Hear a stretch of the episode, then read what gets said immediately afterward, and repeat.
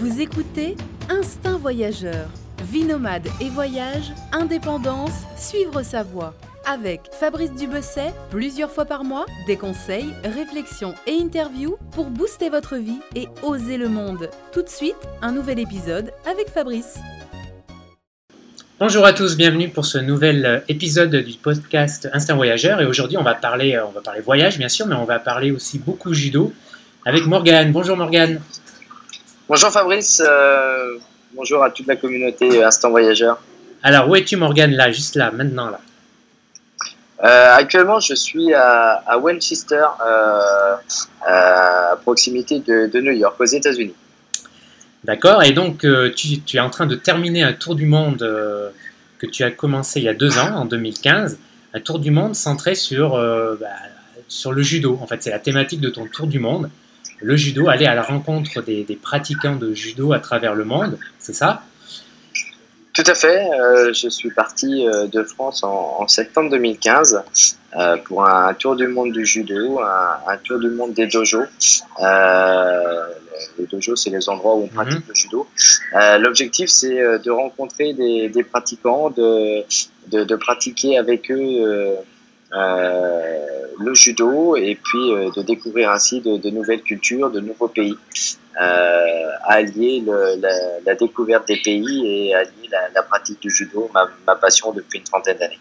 Voilà, donc tu as commencé le. Donc tu es prof de judo, tu es cinquième dan. Alors, cinquième dan, ça me paraît assez haut. Je n'y connais rien du tout en judo. Ça se situe où par rapport à la pratique, cinquième dan? Euh, bah, disons que je suis ceinture noire depuis, euh, depuis une vingtaine d'années et Mhm. euh, c'est un cinquième dan de judo, c'est le, le degré juste avant haut gradé.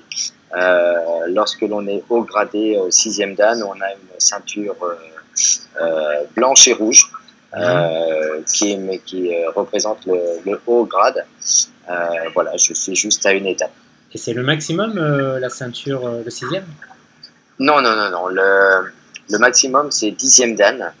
Euh, mais c'est un, un niveau que, que je ne pourrais malheureusement pas atteindre euh, parce que il faut vraiment avoir eu une, une vie de, de judoka euh, euh, exceptionnelle, Ouais. avoir eu des résultats en compétition à des niveaux nationaux, internationaux, olympiques, Mhm. ce que je n'ai ce que je n'ai pour ma part jamais vu. D'accord, toi tu as surtout pratiqué en loisir, enfin, même intensément Non, non, loisir. Non, en compétition. J'ai pratiqué, j'ai pratiqué en compétition, mais euh, euh, disons que le, pour accéder au, au rang de dixième dan, euh, il faut être passé par un, un cursus, un circuit Mm. euh, qui est réservé à une certaine élite, une élite qui a des performances de compétiteurs internationaux. D'accord. Très bien, donc tu as commencé le judo à l'adolescence. J'ai commencé le judo à, à 9 ans. Euh, et depuis, depuis l'âge de 9 ans, je, je pratique le judo euh, en Bretagne et euh, depuis, euh, depuis bientôt deux ans à travers le monde. D'accord. Et cette envie, euh, cette envie là, ce tour du monde, euh, c'était quoi l'envie première en fait? C'était quand même, j'imagine, le voyage, partir. euh, ça faisait longtemps que tu avais ce projet de, un projet de voyager, de découvrir le monde, et tu t'es dit, bah du coup, euh, je vais l'allier avec ma passion du judo. Euh, ça fait un fil rouge, voilà, un fil directeur. C'était quoi la, démarche? Comment t'en es venu là? Euh, Tout à fait. Euh, moi, j'ai été euh, élevé euh, dès le plus jeune âge avec un papa qui était militaire et donc j'ai été bercé par des, des histoires de, de, de campagne militaire. Et Mhm. J'ai euh, été euh, également élevé dans, dans une famille où euh, je partageais beaucoup avec mon père sur. je regardais des, des émissions de type Ushuaïa, Ouais. le commandant Cousteau sur, à la télévision. Et lorsque je voyais ces paysages, lorsque je voyais ces reportages avec notamment Nicolas Hulot, qui était pour moi un des, des premiers explorateurs, quand, quand, quand tu es tout jeune, tu as une Mhm. personne comme ça. Euh, après, plus tard, j'ai découvert, j'ai découvert pardon, d'autres, explorateurs, tels que pour moi, euh, le premier qui est Mike Horn. Mhm. Euh, je, voilà, je regardais ces reportages et je me disais, un jour, un jour, j'irai voir de mes propres yeux ces paysages. Un jour, j'irai voir de mes propres yeux ces habitants, cette culture, ces animaux. Et, euh, Et c'est vrai que par la passion du judo, je me suis trouvé une idée d'allier les deux. Euh, pratiquer le judo et de faire du tourisme, découvrir d'autres pays, d'autres cultures, d'autres personnes, d'autres façons de vivre. Euh, L'objectif que, que j'avais lorsque j'ai initié ce projet il y a une vingtaine d'années, c'était vraiment de me dire, je veux découvrir le monde par mes propres yeux et non pas seulement par le, le prisme restreint d'une télévision. Mhm. Et donc, il y a, tu es arrivé à un moment de ta vie où tu as pu euh, mener à bien ce projet, où, voilà, où les, ça a été le bon moment. Oui, tout à fait. Les, les, les, circonstances de la vie ont fait que, euh, à bientôt 40 ans, euh, je suis arrivé à, un point dans, dans, ma vie personnelle et professionnelle euh, où je me suis posé la question. J'avais la possibilité de commencer un nouveau cycle professionnel et personnel. Et je me suis dit, et pourquoi pas mettre en musique ce projet que j'avais en tête depuis 1996 et de de, de, faire ce tour du monde du judo et être ainsi le, premier judoka à, à, réaliser une telle aventure, une telle expérience de, de vie, une telle expérience de sportive euh, en, pratiquant le judo au moins une fois dans tous les pays traversés. Euh, à ce jour, je suis euh, à mon 36e pays. Mhm. Alors justement, quel a, quel a été ton trajet en gros? Je suis parti de, France pour euh, traverser l'Europe dans un premier temps. J'ai fait Belgique, Allemagne, Pays-Bas, Pologne, Biélorussie, euh, Russie après, euh, Kazakhstan, Mongolie. Et après, donc, j'ai atteint l'Asie avec Chine, Corée, Japon. Mhm.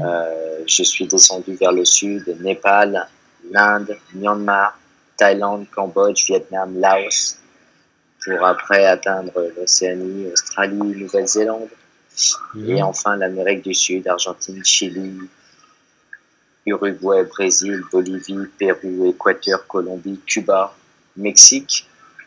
Je suis passé par le Canada et me voici aujourd'hui aux États-Unis. Mhm. Ah ouais, un beau parcours, euh, en effet.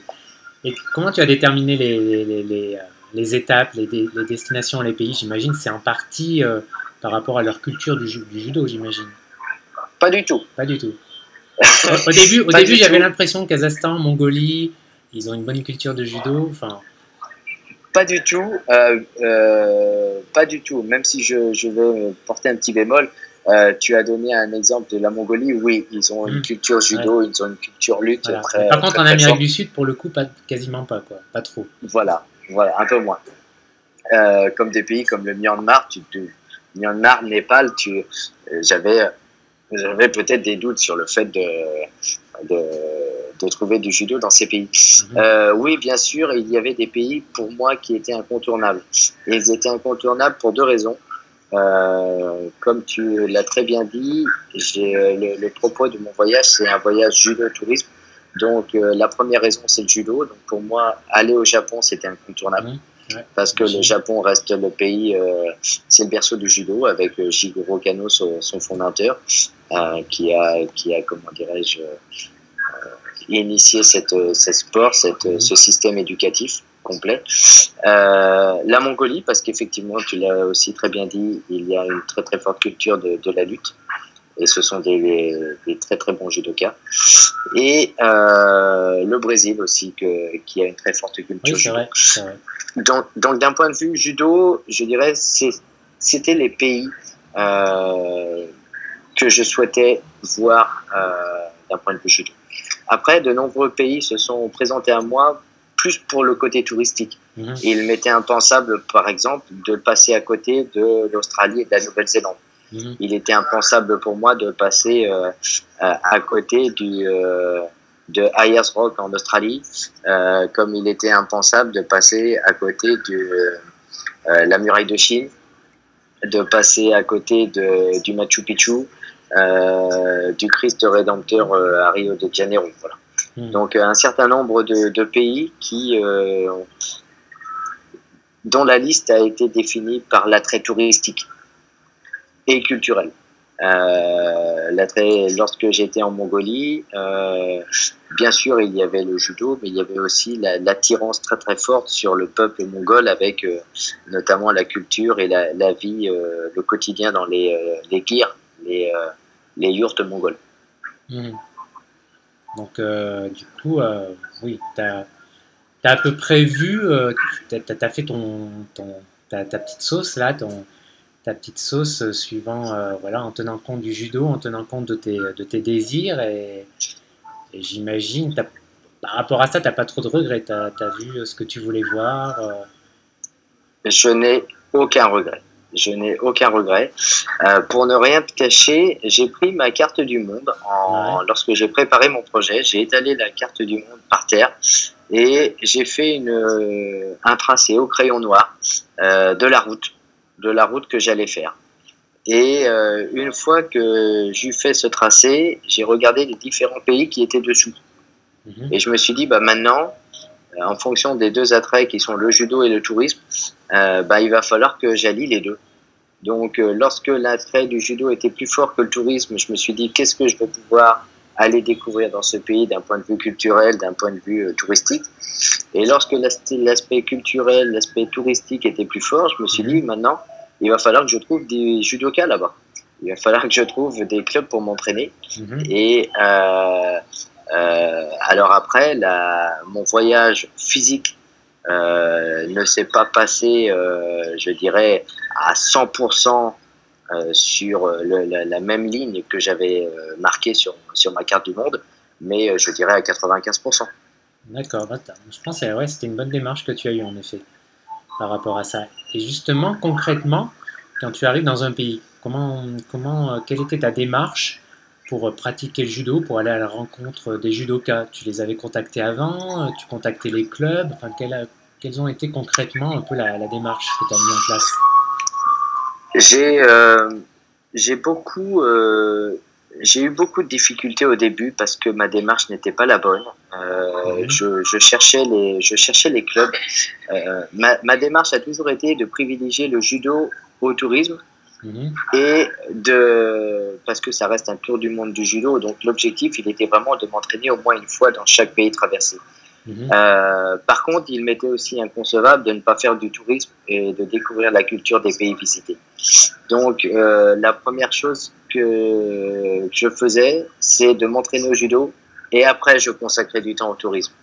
Dans un seul pays, j'ai fait l'inverse, en Uruguay, et j'ai failli passer à côté d'un club et de ne pas m'entraîner ce qui mhm. m'aurait obligé à revenir dans le pays pour, euh, pour m'entraîner parce que euh, il faisait partie de ma feuille de route et qu'à partir du moment où j'avais le tampon du pays sur mon passeport euh, pour être en légitimité avec euh, euh, avec mon projet et avec le, le, voyage que, que j'ai initié, il aurait fallu que je revienne.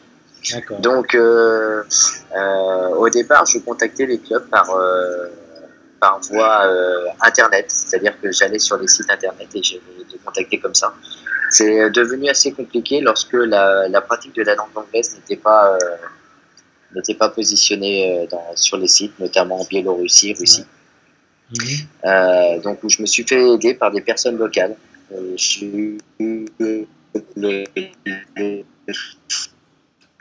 tiens, des personnes que je rencontrais Mhm. Et après, euh, l'ensemble des recherches ont été effectuées via Facebook. Je mettais le mot judo dans le moteur de recherche, dans la, ligne de recherche de la page Facebook, je mettais le mot judo avec le nom de la ville dans laquelle j'allais. Euh, la ville de ma destination ou le pays de ma destination. Si je mettais par exemple judo Pérou, je trouvais un certain nombre de pages et euh, de ce fait, je leur envoyais un message pour leur exposer, exposer mon projet. Donc tout s'est passé euh, euh, via Facebook, quoi, en gros. Allez, à 98%, oui. D'accord. Et quel accueil tu avais euh, à chaque fois? C'était assez positif le retour Les gens étaient enthousiastes J'ai toujours eu un, un, accueil très positif. Toujours, toujours. les gens étaient très enthousiastes par rapport à ma démarche, par rapport à mon projet, mhm. qui est assez, assez novateur. Hein, il est vrai. Donc, euh, j'ai toujours eu un accueil très, très euh, riche, très, très euh, bienveillant de la part et des clubs, et des judokas, et des fédérations. Après, lorsque je n'avais pas spécialement de réponse, parce que des fois il m'arrivait de ne pas avoir de réponse. Euh, malgré tout, via Facebook, j'avais euh, un certain nombre d'informations, notamment des coordonnées ou des horaires de- d'entraînement. Et euh, je me présentais au club. Parce que, euh, en fait, il y a beaucoup de personnes qui ont une page Facebook, mais qui n'ont pas spécialement euh, le temps d'y aller et d'en faire un suivi régulier. Donc, je me présentais au club, et puis euh, bah, je me présentais personnellement, j'expliquais ma démarche, et j'ai toujours été euh, le, le bienvenu dans, dans les différentes structures dans lesquelles je suis passé. Mhm. Et tu avais un objectif, euh, genre t'entraîner une fois par semaine, trois fois par semaine ou... L'objectif, c'est de m'entraîner euh, au moins une fois dans chaque pays. Ça, c'était l'objectif initial. Mhm. Après, euh, à titre personnel, euh, mon objectif personnel est de m'entraîner le plus possible. Pourquoi m'entraîner le plus possible? D'une part, ça me permet de m'entretenir. Et deuxièmement, ça me permet de découvrir d'autres pratiquants. Et vraiment de, de- de- de- de partager avec eux, partager le- leur culture, partager leurs valeurs, partager le code moral du judo. Euh, hier encore, j'expliquais aux judokas avec qui j'ai pratiqué, que ce soit euh, j'ai pratiqué avec des enfants, j'ai pratiqué avec des adolescents, Mhm. j'ai pratiqué avec, avec des adultes, dans des écoles, dans des orphelinats, dans des équipes euh, nationales, avec des équipes nationales. Euh, le message, il a toujours été le même. Je me présente pas en, en qualité de professeur, je me présente vraiment en qualité d'apprenant, d'étudiant. Mhm. Et donc, je fais la séance complète, comme eux, euh, sous la sous l'égide du, euh, du sensei, du, du professeur. Et euh, de ce fait, je partage avec eux ben, toutes, les, toutes les phases du judo. Et à la fin de la séance, j'ai une bannière avec laquelle on prend une photo, Mhm. sur laquelle on retrouve le code moral du judo. Et comme je leur dis, on a le, le même code moral, on a donc le même, euh, le même langage, on parle, on parle donc le même langage. On- les techniques du judo sont en japonais et sont connues de tous les judokas du monde, donc on parle vraiment, vraiment le même langage. Les Mhm. techniques, le code moral du judo, euh, on a les mêmes valeurs, on a le même habit, qui est un judogi, le, le costume du judo, euh, et on a surtout le même grand-père, euh, le même grand-père qui est positionné sur euh, le, dans tous les dojos du monde, qui est Shigeru Kano, le fondateur du judo, et qui, pour ma part, est positionné sur ma bannière euh, du Judo World Tour. Et euh, comme j'ai dit, voilà, on a le même grand-père, on fait donc partie de la même famille. Et euh, à partir du moment où on fait même partie de la même famille, ben on, on, a, on a tant à partager. Alors, euh, j'ai eu la chance et l'honneur de pouvoir vivre dans certaines familles de judokas qui m'ont ouvert leurs portes, qui m'ont ainsi fait découvrir leur culture, leur façon de vivre, leur, euh, les, euh, leurs coutumes, les plats, les plats typiques de, de leur pays, de leur région. Euh, J'ai notamment des, euh, des souvenirs extraordinaires en, en Australie, en Mongolie, au Japon, des expériences de partage et d'enrichissement, d'enrichissement de l'un et de l'autre, grâce au judo et grâce au voyage. Ça, c'est intéressant ce que tu dis, et c'est peut-être sans doute difficile à comprendre pour quelqu'un qui pratique pas le judo, mais voilà, à travers toutes les différences culturelles, hein, à travers, voilà, que ce soit de Mongolie à la Colombie, le judo permet, euh, voilà, permet de, comme tu dis, d'avoir un langage quelque part commun, malgré les différences culturelles, malgré les barrières de la langue, malgré euh, l'histoire différente, il y a ce, ce, ce, ce ciment, en fait, quelque part, qui est le judo, à travers tout ce que tu as dit. Alors c'est vrai que c'est difficile à comprendre. J'essaie un peu d'imaginer, je vois ce que tu veux dire, mais forcément, quand on pratique pas le judo, c'est un peu difficile à, à- peut-être à appréhender. Mais c'est c'est- ce que tu veux dire. C'est voilà, c'est ce. C'est, c'est- ouais, c'est tout à fait ça. En fait, euh, à partir du moment où on a une passion et qu'on la partage, c'est-à-dire que euh, on peut très bien être un, un joueur d'échecs et aller chercher un- une communauté de joueurs d'échecs. Mhm, Euh, on peut très bien être un, euh, une personne qui fait de, du cirque, qui fait de, de la- du, du jonglage euh, et aller chercher justement la communauté du cirque. Euh, à partir du moment où on a une passion, on a les mêmes valeurs, on, Mhm. on fait partie du même cercle. Et à partir du moment où on a une, belle, une même base de valeurs, une même base de communication, de là peut interagir la relation, l'amitié euh, et la découverte. Et euh, on, va, on va justement développer cette, euh, le questionnement vis-à-vis de l'autre parce que on sera parti sur une base commune. Beaucoup de personnes m'ont demandé comment je rencontrais, qu'est-ce que je faisais en dehors du judo dans, dans, le cadre de mon tour du monde si j'allais par exemple faire du coach surfing. Mhm. J'ai fait du coach surfing seulement une fois, mais c'était vraiment par souci de, de, de, sécurité parce que je, je n'avais pas d'auberge de, jeunesse dans le mhm. lieu dans lequel j'allais. Euh, je, autrement, je ne fais jamais de requête en coach surfing euh, qui permet justement de rencontrer des personnes de cultures différentes et de partager avec elles euh, sur un laps de temps donné le, le, le couchage contre bah, voilà l'échange mhm. l'échange avec le, la personne locale.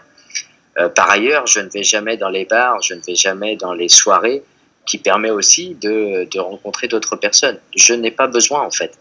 Parce qu'à partir du moment où je rencontre ma communauté mhm. euh, sur un tapis de judo, euh, c'est de là que, que, que vient l'interaction. Et en soi, euh, j'ai cette chance-là, justement en ayant mis en, en pratique le projet Passion Tourisme, d'avoir par le, ma passion euh, le vecteur, le vecteur qui me permet de communiquer et de rencontrer des personnes. Et de ce fait, après, de pouvoir partager. Et la meilleure façon de partager avec eux, c'est de gagner leur respect, de gagner leur amitié en partageant la même chose qu'eux sur le tapis. Si je me présentais en qualité de professeur de judo, ils me verraient comme un professeur de judo et la relation aurait été totalement différente. Elle aurait été ben, euh, qualité d'apprenant et de de personnes qui, euh, qui donnent, qui mm. communiquent son savoir. Là, moi, je suis, je suis vraiment dans la, le partage, c'est-à-dire que je, je pratique le même sport, nous avons la, même sueur à la fin de, mm. à la fin de la séance, nous avons euh, souffert tous les deux de la même façon, et euh, de là, bah, comme, comme je l'ai indiqué, je gagne à la fois le respect des enseignants des clubs dans lesquels je vais, et à la fois le, respect des pratiquants. Euh, et du respect naît l'amitié. Et de l'amitié, après, derrière, vient la, découverte de l'autre. Oui, et cet aspect-là, dans le judo, enfin, il est particulièrement fort dans le judo parce que c'est un système de valeurs, c'est une philosophie. C'est quand même beaucoup, enfin, c'est quand même, je pense, plus fort. Tout cet aspect-là est quand même plus fort dans le judo que dans d'autres pratiques, euh, d'autres passions que tu pourrais avoir, je pense. Il est vrai qu'on peut le retrouver dans toutes les pratiques sportives qui euh, génèrent un certain mhm. nombre de valeurs, mais il est vrai que le système éducatif imaginé par euh, le fondateur Jigoro Kano euh, a mis en exergue un certain nombre de valeurs euh, d'enseignement qui, euh, qui sont effectivement partagées et qui sont très très fortes. Euh, on parle de modestie, on parle de courage, on parle d'amitié, de respect, d'honneur, et tu parles, de. Tu de système éducatif ça, c'est quand même fort comme mot système éducatif. Tu ne le retrouves pas dans, plein d'autres sports C'est effectivement un système éducatif et c'est d'ailleurs à ce titre que euh, l'UNESCO, il y a un an ou deux ans, a, considéré euh, le judo comme euh, le sport à pratiquer pour des jeunes enfants de façon à avoir ce système éducatif. Ah, carrément, ouais, complémentaire, complémentaire de l'éducation qu'ils peuvent recevoir de, du, euh, du cercle familial. Et eh ben voilà. Tu vois, il faut que je fasse écouter ça à ma mère parce qu'elle a toujours refusé que je fasse du judo quand j'étais gamin. Moi, je voulais en faire. Et voilà. Ah. Voilà, maman, voilà. C'est ta faute. Alors, après, euh, après le, le, judo apporte un certain nombre de valeurs, mais je rappelle aussi que ce n'est pas le professeur de judo qui euh, fait l'éducation des enfants. L'éducation euh, et le, la politesse, euh, le respect de l'autre doit bien effectivement être mis en œuvre par, mhm. par les parents. C'est les parents qui éduquent les enfants, c'est les parents qui donnent les valeurs, les valeurs aux enfants. Et le professeur de judo vient euh, à son niveau, les renforcer, mhm. les partager et euh, par la pratique du judo, le dépassement de soi, le goût d'effort, euh, on vient justement renforcer, renforcer ces valeurs et, et les mettre en pratique. Et c'est d'ailleurs à, cet effet que l'on appelle ça un véritable système éducatif, c'est-à-dire que mhm. le, lorsque l'on pratique, plus on pratique, plus on ressent, on ressent la, notion des valeurs et la notion de difficulté parfois de les mettre en œuvre dans la vie quotidienne. Mhm. Et pour continuer sur le judo et pour revenir un peu sur notre tour du monde, alors là, je parle vraiment par rapport au judo. Quelles ont été les, les destinations qui t'ont le plus euh, voilà, marqué, qui t'ont le plus touché euh, par rapport à la pratique du judo, enfin par rapport euh, en tant que judoka? En tant que judoka, le Japon reste pour moi une destination privilégiée pour la pratique du mm. judo parce que ça reste le, le berceau du judo, ça reste le, le lieu culturel ça reste pour moi la référence en termes de forme, en termes de, de, pratique, de beauté, de pureté. Mhm. Après, en termes de compétition, j'ai été en Mongolie, j'ai été à Cuba, qui sont des pays très très euh, durs d'un point de vue euh, compétition, et euh, j'ai vraiment éprouvé d'énormes difficultés à, à faire du judo parce que euh, parce que mon niveau de compétiteur n'est pas un niveau euh, n'a jamais été un, d'un très haut niveau et n'est pas pas d'un niveau élevé. Et puis à 40 ans, lorsque l'on s'entraîne avec des équipes nationales qui ont la volonté euh, dont les judokas ont la volonté d'être champion du monde ou champion mmh. olympique, et eh ben euh, leur volonté c'est d'être champion olympique, c'est d'être médaillé. Et euh, quel que soit le partenaire qui est en face d'eux, et eh ben, l'objectif, c'est de faire tomber. Hmm. Donc, je ressortais avec des courbatures tous, les jours. Mais, cher, voilà, j'ai pris, voilà, voilà, tu as, trouvé le mot, j'ai pris très très cher dans, dans, ces deux pays, en, en Mongolie, Cuba, et, euh, et puis autrement, j'ai beaucoup apprécié le, le judo aussi euh, brésilien hmm. dans, le, dans lequel je suis allé. Mais j'ai apprécié le judo dans tous les pays. Dans hmm. tous les pays, j'ai apprécié le judo. parce que donc il y a une culture importante du judo, Cuba et au Brésil, ce que on pense. C'est des deux pays auxquels on pense pas forcément quand on pense judo. Euh, il faut savoir que le sport dans ces pays est un vecteur important de d'indépendance et d'une certaine recherche de liberté, mhm. euh, d'accès à la liberté. Il faut savoir que lorsque l'on est champion olympique euh, ou champions du monde dans ces pays, la reconnaissance de l'État euh, vis-à-vis de ces athlètes est mmh. énorme et ça leur permet d'avoir un niveau de vie euh, nettement supérieur et d'améliorer leur niveau de vie mmh, de façon tout à fait considérable. D'accord, d'accord. Le Brésil, mais le Brésil, pourquoi le Brésil s'est aussi développé? Pourquoi pas en Colombie, en Argentine? Pourquoi le Brésil? Alors après, il y a, l'histoire aussi, il y a l'histoire de, migration d'un ah certain nombre de Japonais. Exactement, oui, il y a une forte immigration japonaise au Brésil. Voilà, donc à partir du moment où euh, des Japonais sont, venus euh, dans un pays, ils ont apporté un peu de leur culture euh, et, le judo fait partie de la culture japonaise. Donc effectivement, le Brésil a pu bénéficier de, de, savoir, de connaissances d'experts japonais mmh. qui sont venus assez rapidement. Et puis, euh, le Brésil a bénéficié aussi de, de mouvances, euh, euh, je dirais, de digression du judo avec ce qu'on appelle le judo au sol,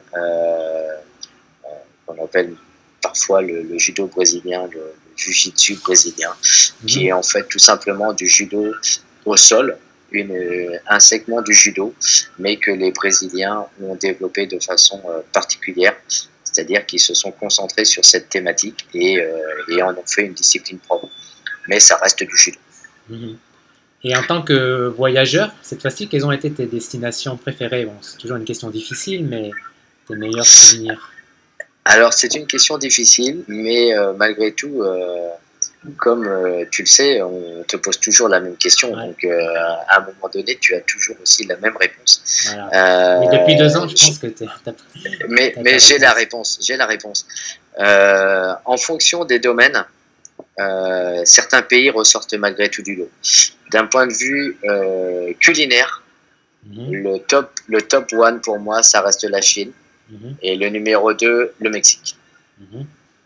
Euh, d'un point de vue culturel, euh, le top one restera d'un point de vue culturel, c'est-à-dire richesse historique, richesse des bâtiments, richesse de, euh, architecturale, richesse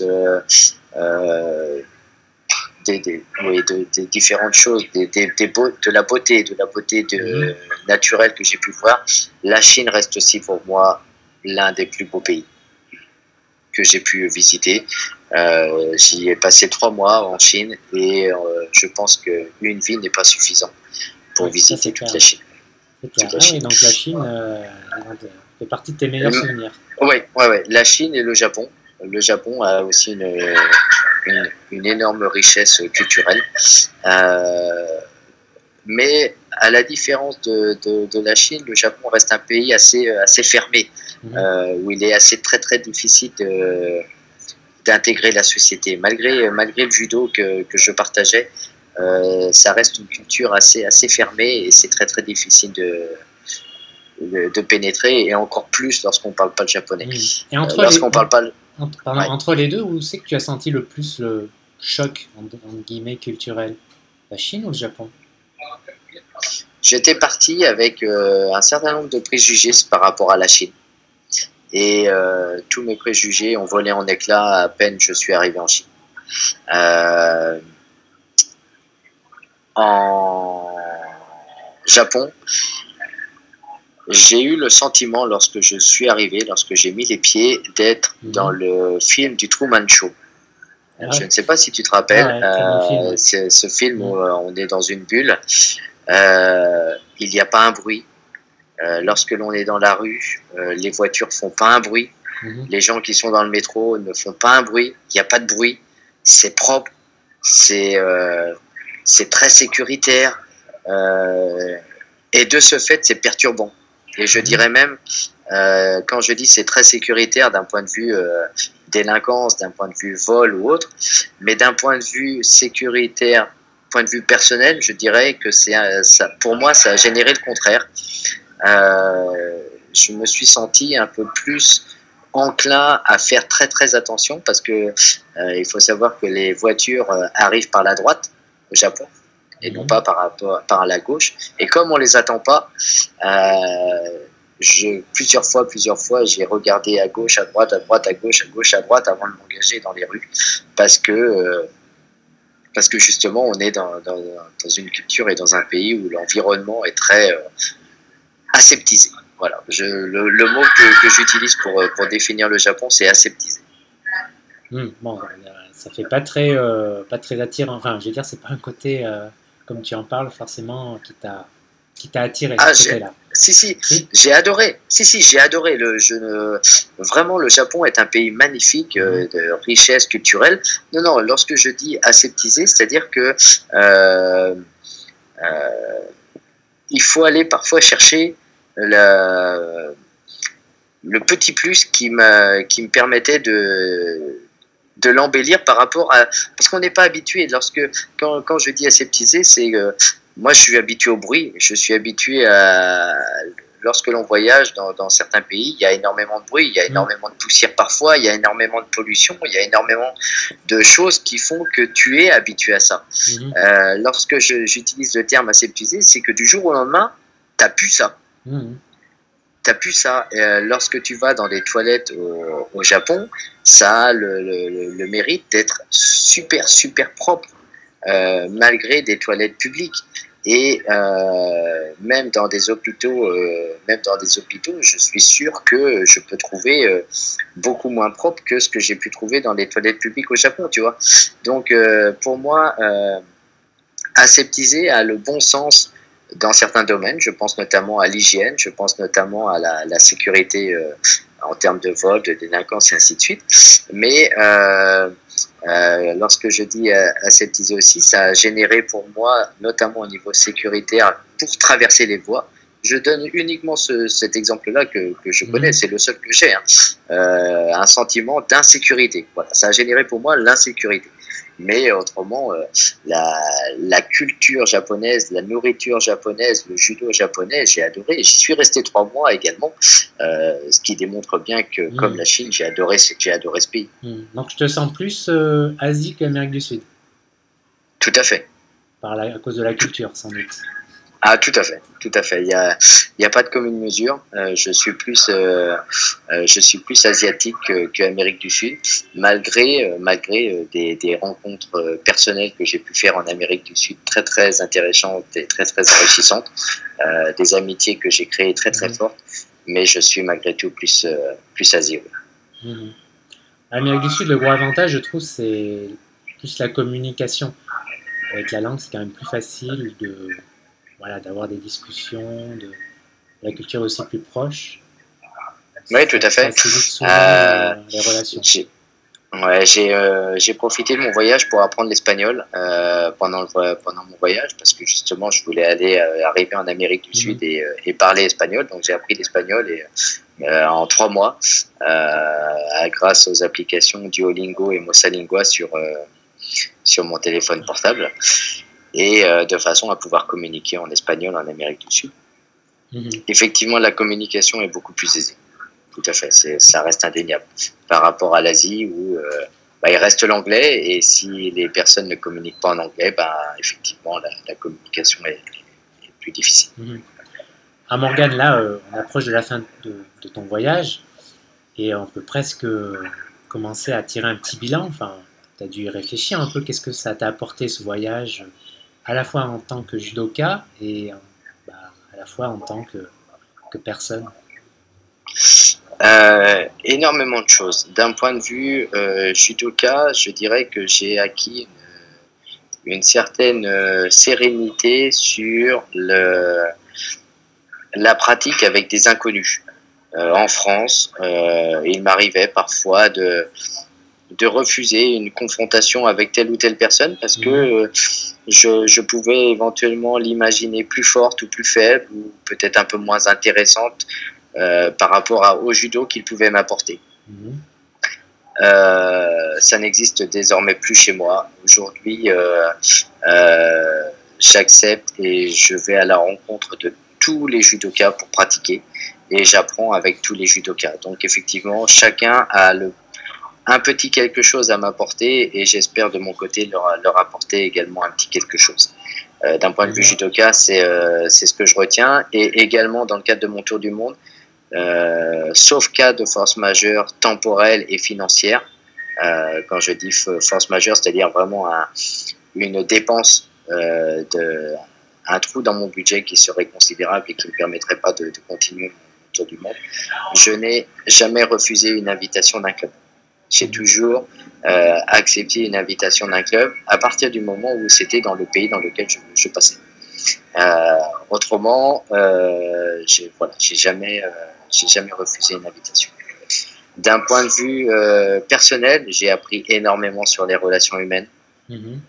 j'ai appris, j'ai appris énormément sur, euh, sur moi, sur euh, euh, la gestion des émotions, sur l'organisation, l'adaptabilité, sur le, la façon d'appréhender l'autre, la façon d'appréhender un, un, projet, parce qu'on est vraiment dans une démarche, on est vraiment dans une démarche, dans une action en mode projet. Mmh.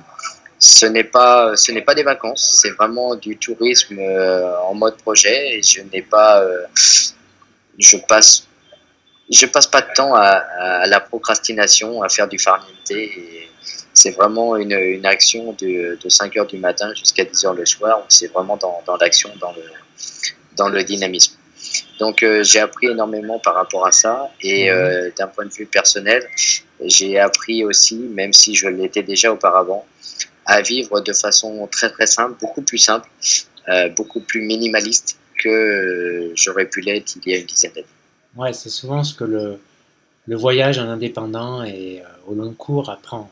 Quand tu pars longtemps comme ça, euh, oui, tu te rends compte que tu peux te, te passer de beaucoup de choses dans ta vie quotidiennement. En tout cas, c'est une des choses que ça m'avait appris quand j'ai vraiment commencé à voyager.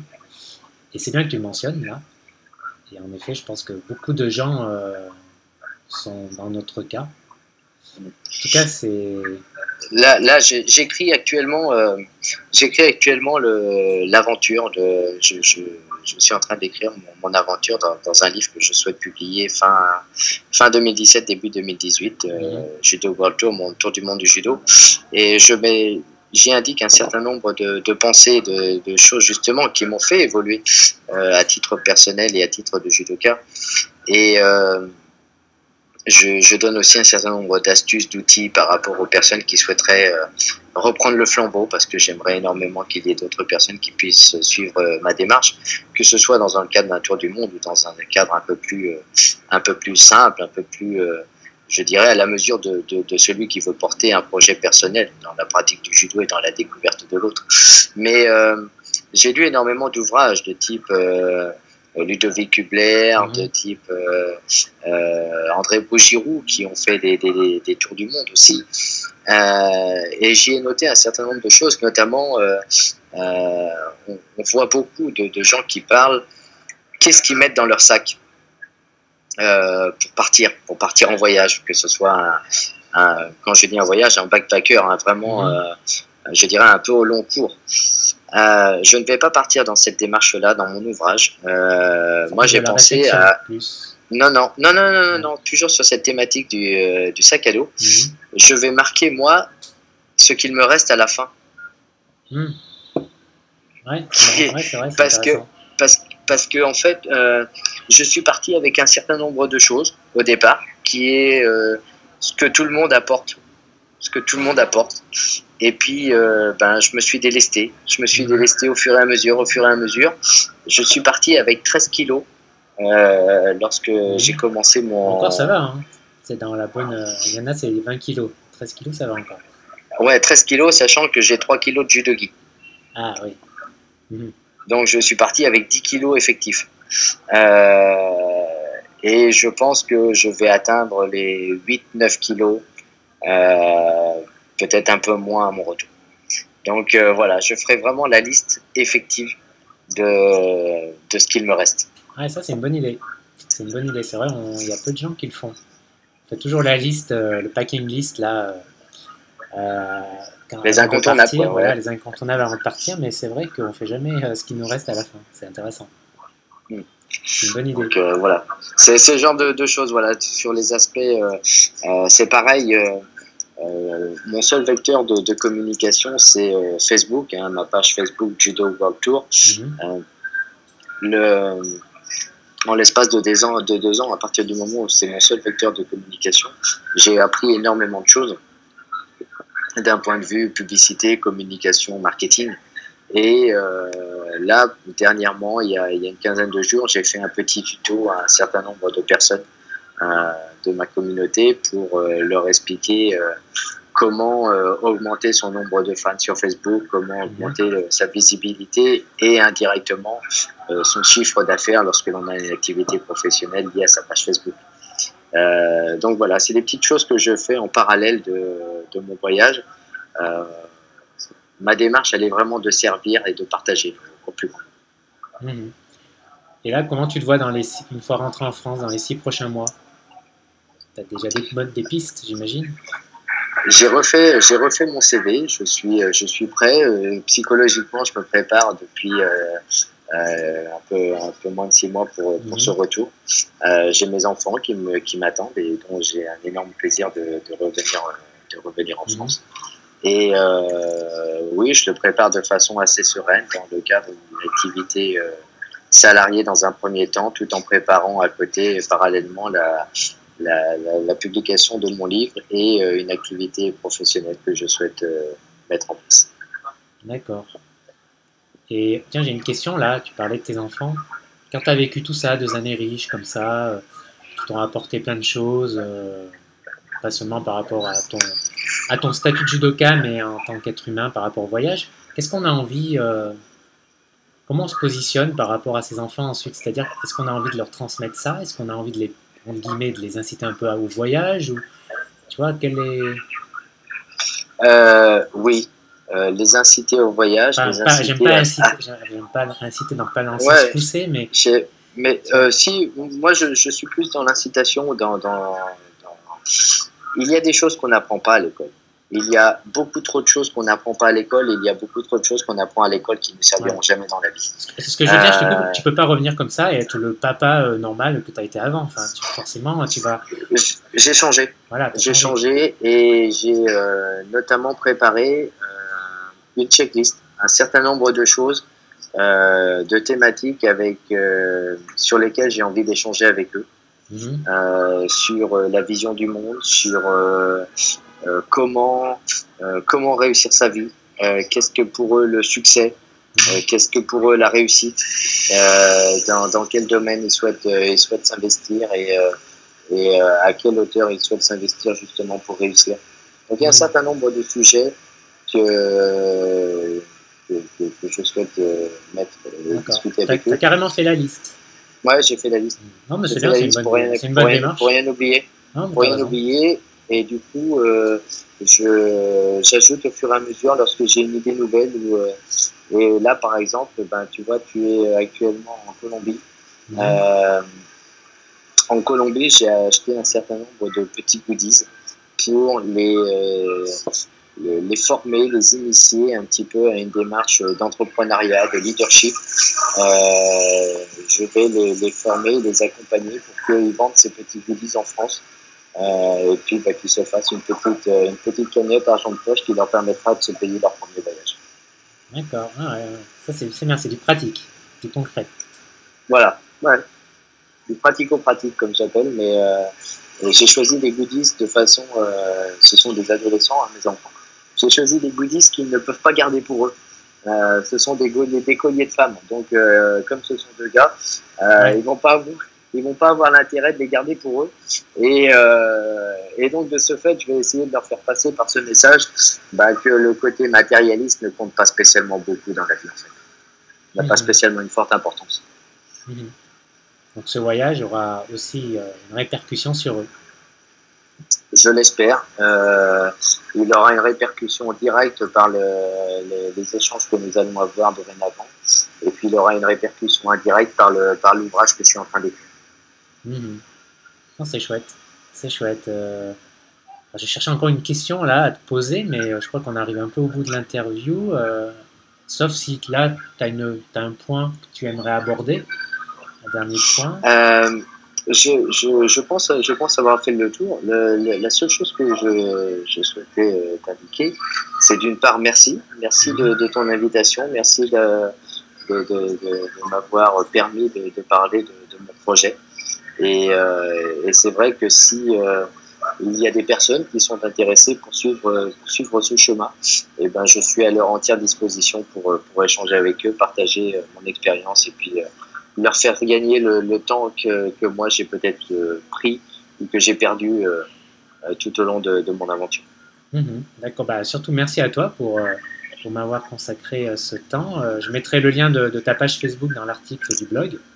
Ah, c'est très gentil. Et puis les quelques autres références dont, on a parlé. bah écoute, voilà, j'étais ravi de discuter de, de, toi, de ça avec toi, du, du judo aussi, c'est intéressant, du judo, de, de, partir aussi. De, c'est, intéressant de partir euh, ouais, dans le cadre d'un long voyage avec un, fil rouge, je pense. Parce que moi, pour, l'avoir, pour avoir voyagé parfois de longs mois, il y, avait toujours un moment, tu vois, où, euh, où j'avais un peu l'impression d'être trop spectateur, tu vois.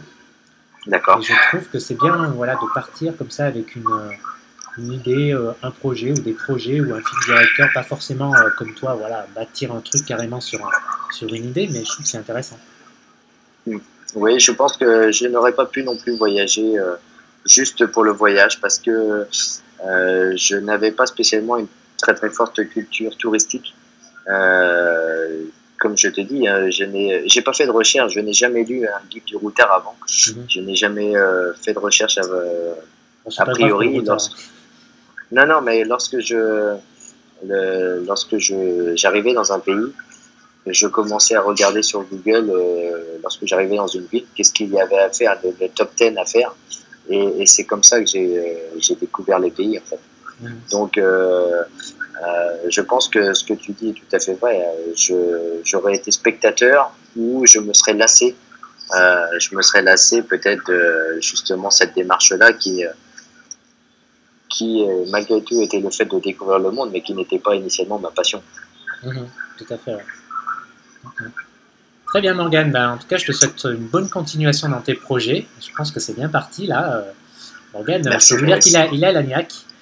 Euh, Merci à toi. Je pense que tout va bien se passer, le retour euh, va bien se passer. Bon, c'est toujours un petit peu difficile le retour hein, après deux ans je pense, mais, mais voilà, c'est une, question, une question de temps. Et puis voilà, bonne, bonne continuation. Merci à toi Fabrice et à très bientôt et bon courage et bonne continuation également à toi. Ciao ciao Merci d'avoir écouté ce nouvel euh, épisode du podcast. Euh, mes excuses pour la qualité du son de cet épisode qui n'était pas euh, optimal. parfois les, interviews que je fais voilà, sont, Des fois, je, je, l'ai fait en direct, face à face. Et là, la qualité du son, il n'y a, pas de souci, mais parfois, le plus souvent, voyage oblige, c'est par Skype. Et voilà, ça dépend, ça, dépend de, la qualité de la connexion du moment.